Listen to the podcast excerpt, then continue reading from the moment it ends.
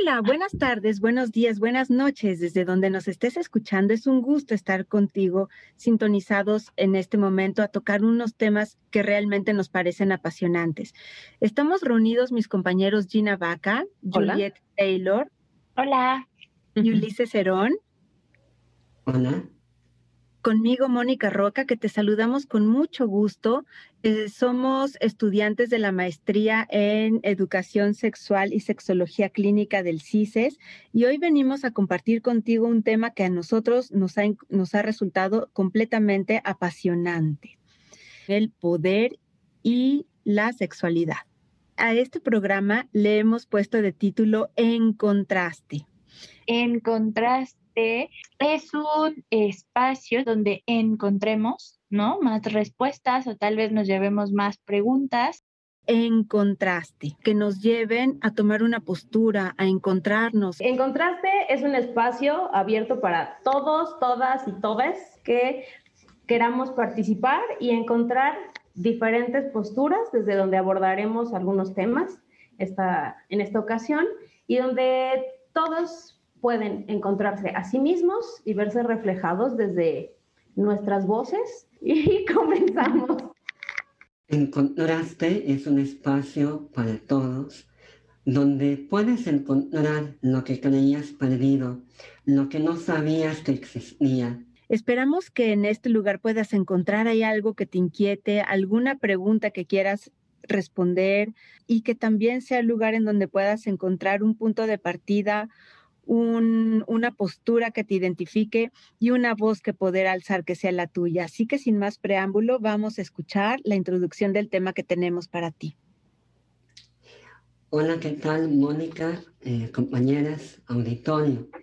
Eh, encontré que eh, el término poder proviene del latín possum, potes, potui, que de manera general significa ser capaz, tener fuerza para algo, o lo que es lo mismo ser potente para lograr el dominio o posesión de un objeto físico o concreto para el desarrollo de tipo moral, política o científica. Es decir, la, la definición ya nos abre la pauta a que el poder se encuentra vigente en nuestra vida desde la política y desde eh, en todas las esferas de nuestra existencia. Remontándonos en la historia, eh, podemos encontrar en los manuscritos económicos y filosóficos de Karl Marx que nos hace una referencia a que el poder eh, se emplea desde lo que es la propiedad privada y nos dice que en la finalidad del poder tendría que ver con la adquisición de cosas que fueran raras, útiles, deseables y que tuvieran un valor más o menos estable. Decía él que todos los hombres desean todo para adquirir las cosas. De esta manera, eh, eh, nos hace pensar que el valor de un objeto pudiera referirse en términos de un metal, eh, lo que conocemos como la moneda. Eh, esto también nos hace pensar que el poder se mide en función de la riqueza, en función de lo que uno eh, pudiera tomar como criterio y sirviera para el placer también.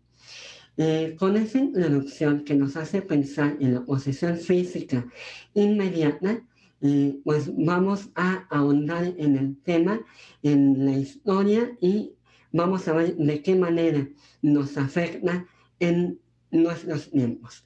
Gina.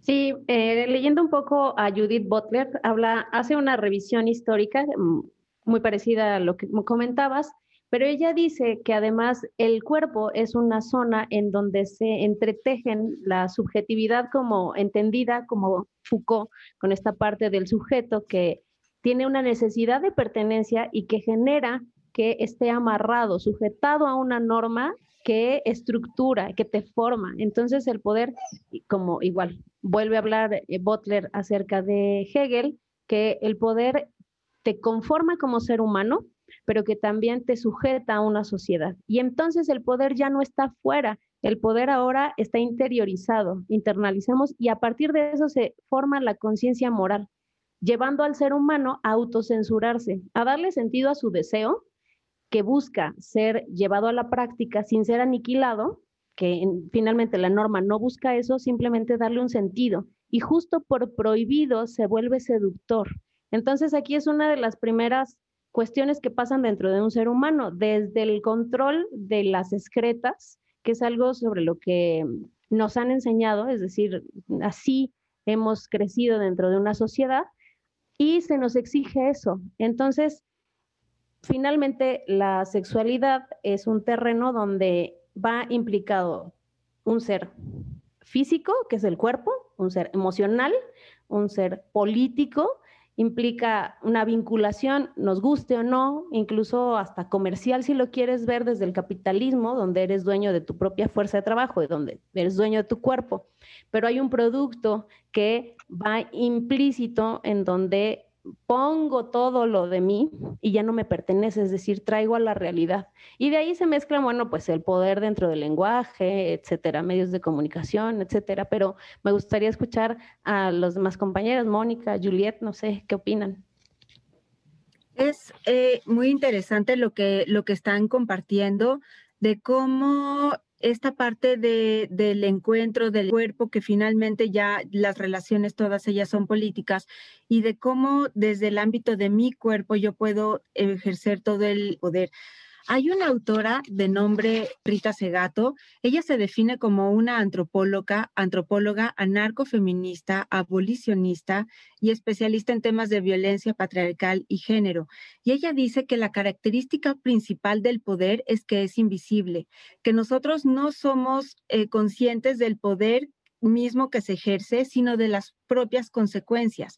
En este sentido, eh, ella ha descrito cómo la, cultura patriarcal, tanto a mujeres y personas de grupos disidentes, nos ha afectado de una manera que nos impide la, posibilidad total de ser, pero hay una contradicción entre este, entre este poder que nosotros encontramos ejercido desde el Estado por fuera, a cómo lo vivimos en nuestra propia sexualidad. Hay otra autora de nombre Esther Perel que habla que todas estas juegos de poder que nosotros luchamos afuera en la calle.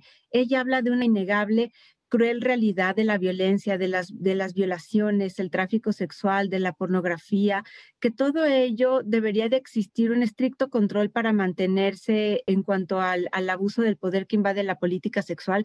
Sin embargo, ella, Esther Perel, afirma que la poética del sexo generalmente es políticamente incorrecta, que los juegos de poder pueden dar alas al erotismo y al placer con la o las parejas. Sin embargo, nos da mucho miedo jugar estos juegos de poder en el sexo, ya que estos desequilibrios en el campo sexual, porque puede ser que se, que se ponga en riesgo aquello que es importante sobre lo que se basan las relaciones humanas, que es el respeto. ¿Qué piensan ustedes de esto? Claro, súper, súper, súper amplio y súper interesante, ¿no? Y también como lo vamos viendo aterrizado a la cotidianidad, en como lo estamos mencionando en las parejas, ¿no? En la familia, etcétera, ¿no? En otras, en otros vínculos, en otras relaciones. Y pues ante eso yo me encontré a este, a un hombre vietnamita de nombre Thich Nhat Hanh, que también tiene todo un libro, El arte del poder, en donde menciona que esta pues construcción, esta ideología, esta forma de ver al poder, ¿no? Y de usarlo, hacer uso de él, pues también es una forma, él lo nombra, ¿no? Como forma, como una especie de ansia, ¿no? Que nos lleva a creer que obteniendo estos poderes somos felices, ¿no? Entonces, a partir de esto, a partir de lo que él denomina eh, ansias, qué persona eh, profesional, ¿no? Qué personas no son famosas, eh, no quisieran ser famosas, ¿no? Ante lo que hace, ser reconocidas, encontrar reconocimiento. él también menciona el ansia del sexo, ¿no? Esta parte que mucho le estamos compartiendo mis compañeras y, yo, ¿no? respecto a cómo impacta en el cuerpo, ¿no? Esta parte de las relaciones jerárquicas o de poder y incluso en el sexo, ¿no? Un poco lo mencionó, lo veíamos como eh, qué tanto acceso tengo a otras mujeres o a otras, a otras personas, ¿no? En, cuanto al encuentro sexual, coital, entre, es una ansia de, de, estar y de tener a más personas o más encuentros, ¿no? El ansia del dinero está también esta parte del seguir eh, teniendo o acumulando riqueza, que es evidente que poseo este poder, esta riqueza que me lleva también a otras, a otras cosas, ¿no? Eh, y esta ansia de también ser poderoso, habla también poderes, por ejemplo, del poder en lo político, ¿no? El poder político, ¿qué pasa, no? Justo eh, dábamos un ejemplo sobre este, las personas que se corrompen en, en aras de continuar creciendo en este poder, ¿no? Eh, también mencionaba algunos ejemplos eh, sobre el poder un poco más en lo cotidiano y que siguen siendo muestras del ejercicio de poder, ¿no? Como por ejemplo la comida, la comida en abundancia, estos banquetazos que podemos tener, que, que queremos o que se busca que estén como eh, este, eh, pues ahí, ¿no? Cotidianamente, que sean una muestra de este, de este poder, ¿no? Entonces, pues bueno, este poder finalmente como objetivo, como meta, lleva a hacernos felices. Pareciera que teniendo todo esto, pareciera que todo esto nos lleva a ser felices, ¿no? ¿Y qué más? ¿Qué alimentará todo esto? ¿De dónde vendrá?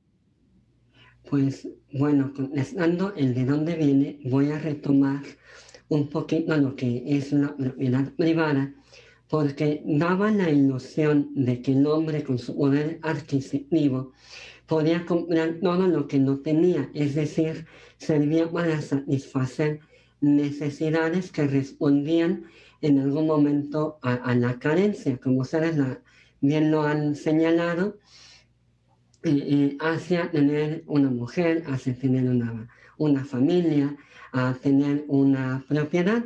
Y es que realmente el papel de las mujeres durante mucho tiempo se vio así, como una propiedad, de tal manera que un hombre, mientras en sus inicios eh, eh, valía más cuanto más propiedades de terrenos tuviera, ahora pareciera, eh, o, en un momento de la historia cuando menos, que eh, cuanto más parejas pudiera tener, más era su poderío.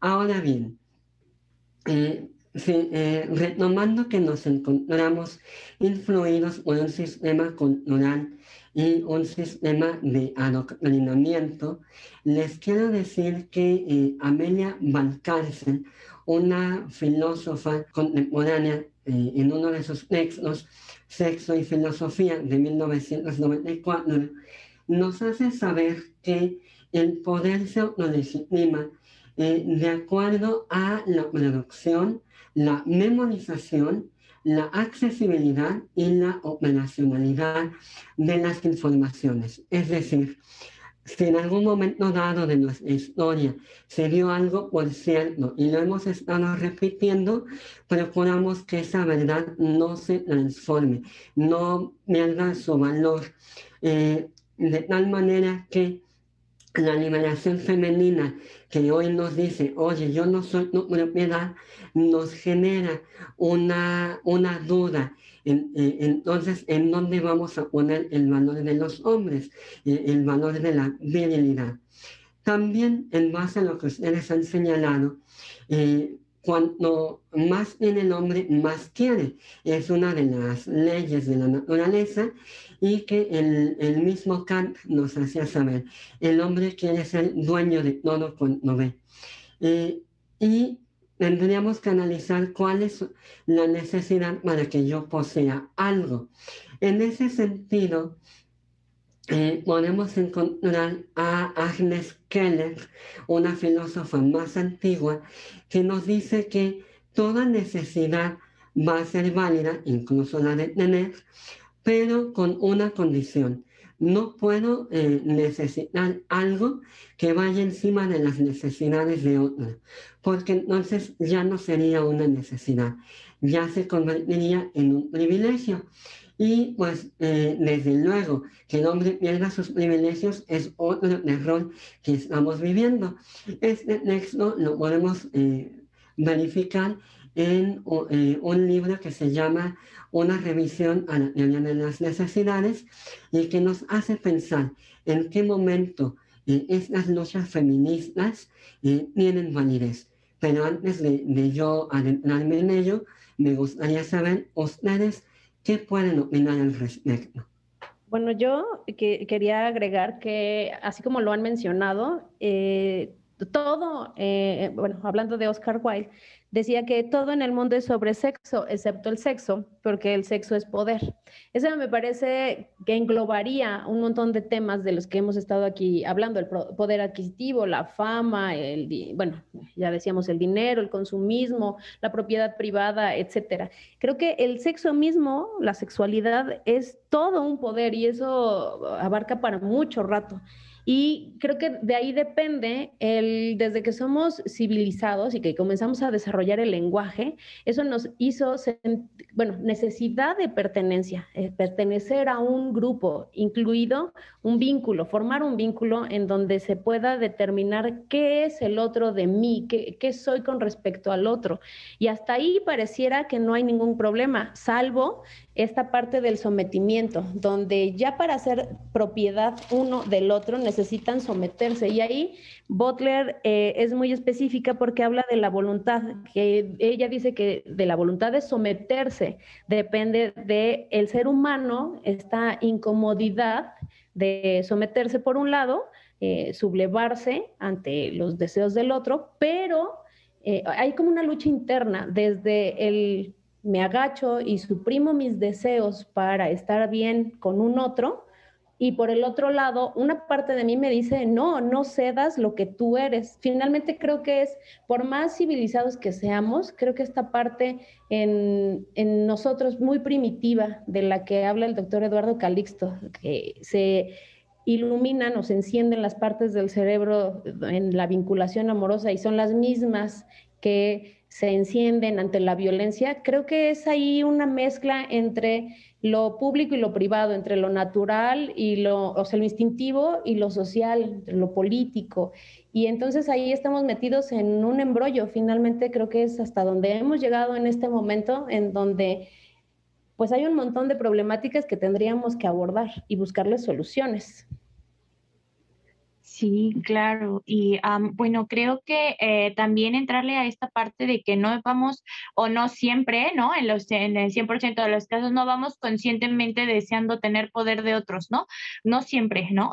estamos hablando también de un factor que es cultural, ¿no? También ahorita me hicieron recordar a Marcela Lagarde en los cautiverios de las mujeres. Tenemos también esta parte en donde, eh, pues, dentro de esta, eh, dentro de, dentro de la pues se nos van colocando esta estigma, ¿no? O eres una madre y esposa, o eres una puta, o eres una loca, y eso te va restando el poder también como mujer dentro de una sociedad que castiga todo lo que no es ser madre y esposa, ¿no? Y entonces también esto es algo que vamos trayendo pues desde el género, o sea, ya no lo decidimos, nacimos mujeres o nacimos hombres o nacimos personas en estados inter y que también la traen pues pesada, ¿no? Porque pues buscan meterse en una de las dos cajitas, o eres mujer o eres hombre. Y entonces todo, las, todo, el, todo el acúmulo de cosas que caen, ¿no? A partir de haber nacido mujeres y hombres, también nos llevan a estas expresiones de poder. Si lo hacemos en el ámbito público, porque soy hombre, ¿no? Porque debería yo de ser exitoso, fuerte, las tres Fs y las tres Ps, ¿no? Feo, fuerte y formal y proveedor, protector y preñador, no sé si lo habían escuchado, pero esto es justo un perfil que se cubre desde una masculinidad tradicional y que nos heredan. Y pues que busca esta parte de ostentar poderes específicos. Y del otro lado, las mujeres ostentan otros poderes, ¿no? O viven otros, o ejercemos otros poderes. Si estamos en el ámbito privado, entonces hablamos de un poder doméstico, ¿no? No remunerado, sí invisibilizado, ¿no? Poco valorado o poco reconocido, pero que sigue siendo mano de obra útil para que otras personas crezcan en otros aspectos, para que otros hombres, ¿no? Sí sean exitosos y sí sean, ¿no? Entonces, estamos hablando también de cosas pues aprendidas, ¿no? El poder entonces también y la forma en la que lo ejerzo a otras personas y en mis relaciones es totalmente aprendido y también pues lo vamos reproduciendo si no se nos, si no lo cuestionamos, ¿no? Interesante lo que están compartiendo y ahí está eh, justamente lo que, lo que se propone como, como el camino de, de, salida. Rita Segato justamente es lo que propone que las mujeres y las personas de, y los grupos de personas disidentes estamos tocando el núcleo reproductor del poder, que es este mismo eh, patrón del poder patriarcal, del cual todos, todas, todes hemos sufrido, porque esa es la palabra, alguna, alguna consecuencia. Lo que ella propone es una nueva politicidad que no viene del Estado, sino de las prácticas de las mujeres y de las personas de estos grupos mismos, que somos los guardianes del arraigo. Por eso conectar unos con otros, estrechar los vínculos, crear lazos auténticos, salirnos de los patrones establecidos, de los estereotipos predeterminados, de lo que el Estado espera de nosotros y podernos salir de una manera mucho más eh, contundente, desde una lógica más real, más natural, más apegado a quién soy yo y a lo que realmente puedo aportar y de esta conexión y de un vínculo mucho más sentido, mucho más consciente también, es, ese es el camino de salida es el tejido de los vínculos y este tejido necesariamente tiene que ser una política distinta y ser nosotros, nosotras, nosotros mismos nosotros eh, quienes lo vamos construyendo, porque este vínculo es el soporte de la vida, hay que cultivarlo y ver su contenido político, recordar que no hay nada íntimo ahora que no sea político, por eso necesitamos expresarlo, hablarlo, darle lugar a poder apalabrar qué es lo que estamos viviendo, dejar de, vivir el poder que, que, que, que, desde su posición invisible realmente está trastocando vidas de muchas personas y hablar lo necesario, ponerle nombre es importante, nombrarlo va, va quitándole poder a todo aquello que nos va, que nos va sometiendo, que nos ha ido sometiendo y en la medida que creemos vínculos y nombremos lo que nos está sucediendo, vamos a poder ejercer una política diferente. Chicos, ¿les parece, ¿les parece bien irnos hacia las conclusiones? Claro. Ulis. Mira, eh, como se ha mencionado, el poder lo que hace es que nos da la, la posibilidad de aceptar aquello que necesitamos y exigirlo como una necesidad, o bien tenemos la opción de negar nuestras necesidades. Qué bueno que has mencionado esta parte de la disidencia, porque justamente hay muchas necesidades que el poder no ha querido reconocer.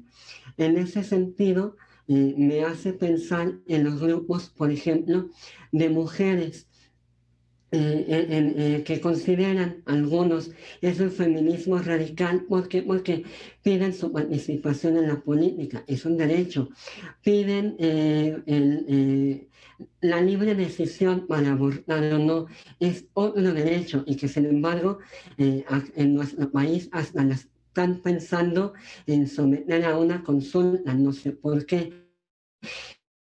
Eh, el derecho, por ejemplo, a escoger con quién casarme, sea de mismo sexo o no. Y bueno, entre otras muchas más, eh, Amelia nos decía, Valcárcel, Amelia Valcárcel, nos decía que la mejor manera de afrontar al poder. Una es reconocer que existe. Dos, reconocer también que tiene muchas fallas y unirnos. Eh, y eh, en esa sensibilidad de que esa necesidad de que algo nos falta, lo podemos también convertir en un proyecto y eh, eso solamente se puede lograr desde una colectividad, no reconociéndonos todos como iguales, porque en definitiva no sabemos diferentes, pero sí haciendo un reclamo por la justicia, por aquello que no se nos ha permitido y que de alguna manera durante mucho tiempo eh, renunciamos con tal de no crear eh, supuestos conflictos y que en vez de ello hombres y mujeres estamos pagando. Yo quisiera, eh, parte de las conclusiones, eh, decir que el poder no solo está afuera, está dentro, que convendría una invitación para cuestionarnos qué hacemos dentro de las relaciones que establecemos, sea cual sea el tipo de relación, qué papel jugamos y eso implica dentro de la pareja, evidentemente, qué hago yo, eh, me someto o someto al otro, porque por más tentador que sea, sería bueno reconstruir eh, vínculos más eh, equitativos, creo yo, más igualitarios. Y además de cuestionarlo, si veo que no puedo, que me es muy difícil, que es muy incómodo, que no puedo salir de este círculo en donde me siento sometido, donde tengo que someter a otros para sentir placer, haciéndole daño a otro, Creo que lo mejor es pedir ayuda. Hay especialistas en esto, terapeutas de pareja, sexólogos, psicólogos, etcétera. Es decir, no solo en lo macro, no en lo antropológico, lo social, sino ya más particularmente se vale pedir ayuda y, bueno, obviamente reconocer que el poder somos todos, es decir, lo tenemos dentro de nosotros, nos forma, no solo como el Estado allá afuera, opresor, que sí tiene una parte así, pero también sería bueno mirar hacia adentro y ver qué estoy haciendo yo para fomentar eso, qué hago yo con cada acción que tomo todos los días para fortalecer el rechazo o para eliminar el rechazo, para someter a otros o dejarme someter. Es decir, creo que habría que ser incluso responsables con uno mismo y empezar por cuestionarnos sería una de mis propuestas. Y a mí un poco con esta con estas reflexiones eh, eh, de ustedes, pues también me hicieron recordar otro, un, un, dicho, una cosa que comparte mucho Dindu Peirón, no sé si lo conozcan, pero que dice esto de tienes el derecho, es más, tienes la obligación de probar todo alguna vez, eh, todo al menos una vez en la vida, ¿no? solo que em, eres libre de hacer cualquier cosa que se te antoje, siempre y cuando no te hagas daño a ti misma, a ti mismo, no hagas daño a otras personas o no hagas daño a la naturaleza, ¿no? Y no quiere decir que la naturaleza sea menos importante, pero me parece que sí es importante empezar por una misma, ¿no? Por uno mismo. Muchas gracias. Muchas gracias, muchas gracias a mis compañeros. Yo quisiera simplemente aportar que el poder más grande que tenemos es el de decidir, que podamos decidir expresar nuestra voz, porque la expresión es el antídoto contra la opresión. Así que muchas gracias a mis compañeros, Gina Vaca, Ulises Herón, Juliet Taylor. Mi nombre es Mónica Roca. Por favor, déjanos en los comentarios si quieres escuchar algún tema en, en especial. Para nosotros será un placer generar contraste. Muchas gracias. Gracias. Saludos a todas. Gracias.